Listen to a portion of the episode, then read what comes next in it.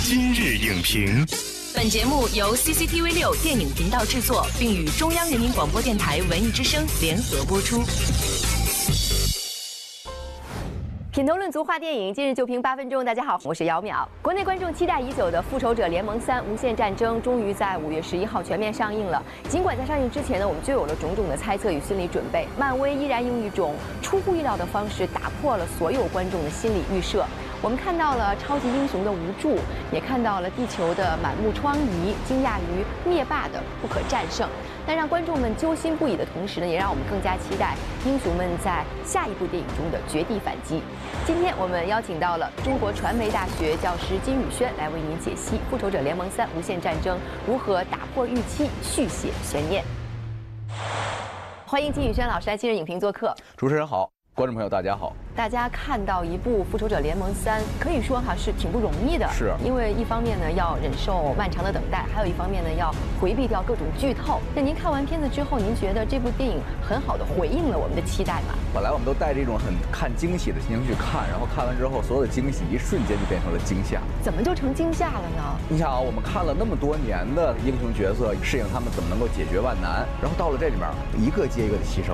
哇，那心里面还是会有很失落的感觉。没错，会有这种感觉。比如说。首先，一个开场，洛基这个角色，嗯，一出场的时候，直接就被我们的大反派灭霸给杀掉了。一般在我们的设定里，洛基他经常会有各种的分身，他永远都是幻象，我们都觉得他是不会死的。这次看来，他死的是透透的。我觉得您只是剧透了洛基呃死掉的时间，起码还没有剧透洛基是怎么死掉的。这不能说了。对，还是值得您自己去探索一下。没错，实际上在围绕着他们如何对抗在整个漫威宇宙里面最强反派灭霸这个事的过程中，我们为他们如何击败灭霸有各种各样的方案。这些方案都一个一个的被打破，嗯，而故事的最后，实际上给我们的感觉就是什么？就是你面对这种极致的力量和邪恶的时候，你真的是一种有无能为力的感觉，嗯，所以这也是我说为什么惊喜最后变成了惊吓。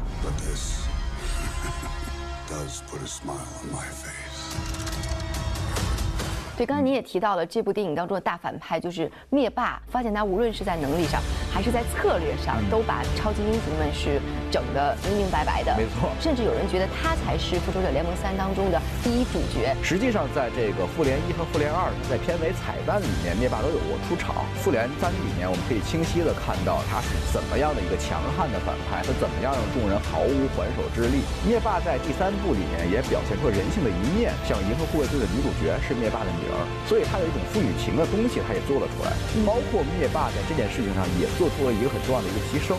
才使得他最后成为真正意义上的宇宙最强。所以像这些东西，我觉得都是非常值得观众去电影院去好好感受的。所以这次灭霸之所以让人印象深刻，就是因为他不仅是能力是无敌的，还有就是他不是一个平面的，他是精神世界非常丰富。可以把它跟这个前两部的反派进行一个比较。第一部最受观众喜爱的反派谁是洛基，一个是演员的个人魅力，加上其次这个角色设计特别有趣，他的那种诙谐啊，他那种滑稽，他那种玩世不恭，他特别受观众喜爱。对，我们就整个。都是在笑的过程中，没错。虽然是个反派，但你不恨他。而灭霸在这一点上，实际上是和洛基是不一样。在银河护卫队里面，他给我们的更多形象是一个可怕的人，是一个邪恶、是一个凶恶的人。之前有这样的人物前史之后，反而主创告诉我们，这个灭霸他也是有自己的情感的。灭霸也是关爱他的女儿的。当这种情节一出来的时候，所有的观众，包括剧中角色，在面对这个的时候，都非常的震惊，说灭霸你怎么可能有情感？他不只有狰狞的那一面啊。对，但是灭霸他所做的这种我们称之为反派的经典选择是什么？一方面是。我一直追求的力量，另外一方面是我最爱的人，他一定要在各种纠结与犹豫之后，他会选择我还是要寻找我的力量。这种东西实际上确实也是将灭霸的人性的丰富度有一个巨大的一个加强，它也使得我们这种惊喜变惊吓的合理性和整个逻辑性会变得特别强。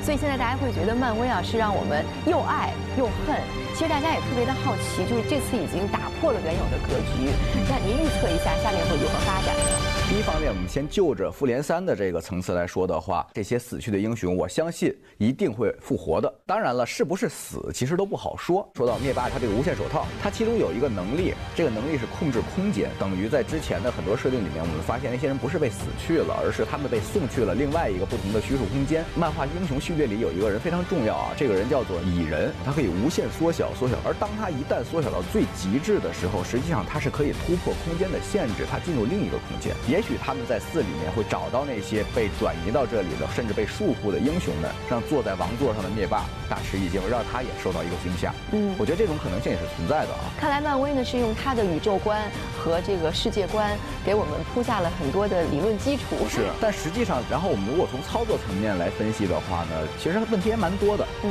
因为我们知道，像复仇者联盟它是一个英雄大杂烩，而在这种情况之下，有很多角色实际上是照顾不到的。我们就开玩笑说这是什么？这是抢 C 位。你有这么这么多人聚在一起的时候，你光交代人与人之间的关系，然后你光呈现他们每个人，那实际上你需要大量的容量。这个时候，其实创作头疼。其实刚才您提到的这个问题，您的北美同行也是感觉到了太多的漫威超级英雄出现。其实这也提高了门槛。有些观众如果没有看过什么漫威之前的作品，在看这部电影的时候就会觉得很难懂。因为我们一般说在剧作层面啊，一个电影里面大概出来那么七个主要人物就。已经很多很多了，而在漫威这个超级英雄聚齐了那好几十人，它会让你在电影院里特别的开心。但是如果你想做到那种长年以来积累的情感的传达，其实还是蛮难的。这次的复联三里面，它实际上是在做这种逐渐的一个改变和改良。嗯，而复联四我们也知道，它是目前这个序列这些英雄们的基本上一个告别战。而我相信在最终章里依然会有牺牲。它依然会有一些告别，所以在这种情境之下的话，当我们把这么多的人物进行一个削减也好，我们进行一些处理也好，我们是有助于一个电影的质量的。我相信有的观众是什么，他要看这个英雄之间的人与人之间的关系，像这个钢铁侠与蜘蛛侠，星爵和他的女朋友卡莫拉，包括我们说像这幻视和红女巫，他们这样这些羁绊是很多粉丝、很多影迷他们看起来会觉得非常开心的。但是这些如果你要做戏的话，你就难免要切断这些羁绊，你让他们之间的人物关系加以改变，才能激发。人物的最大的一个力量，也才能改变人物的命运。那我们看到了《复仇者联盟三》呢，打破了观众的预设，而实际上大家对于漫威宇宙发展的担忧呢，这也算是一种预设哈。那我觉得，无论是继续打破预设也好，还是这样被束缚住也好，终归都是为我们提供了一个。很好的样本，没错。它不光是对漫威整个的他们故事体系建立，它对整个全世界的一个电影工业体系，它都起到一个非常非常好的一个样本形象。它实际上自身有一个完整的世界观，它通过每一部的故事来强化自己的世界观。随着它的越来越发展，越来越成熟，随着我们对它学习的这种增进的话。我们将来早晚有一天可能也会有属于我们中国自己的复仇者联盟。感谢金宇轩老师带来的精彩点评。褪去光环的超级英雄，不再脸谱化的反派，令人侧目的场面，复仇者联盟三：无限战争给观众朋友们带来了一场非同一般的观影体验。然而，行百里者半九十，漫威电影能否继续打破预设，带来更多的精彩？让我们拭目以待。下期节目再见。本栏目视频内容，请关注 CCTV 六电影频道，周一到周五每晚十点档《今日影评》。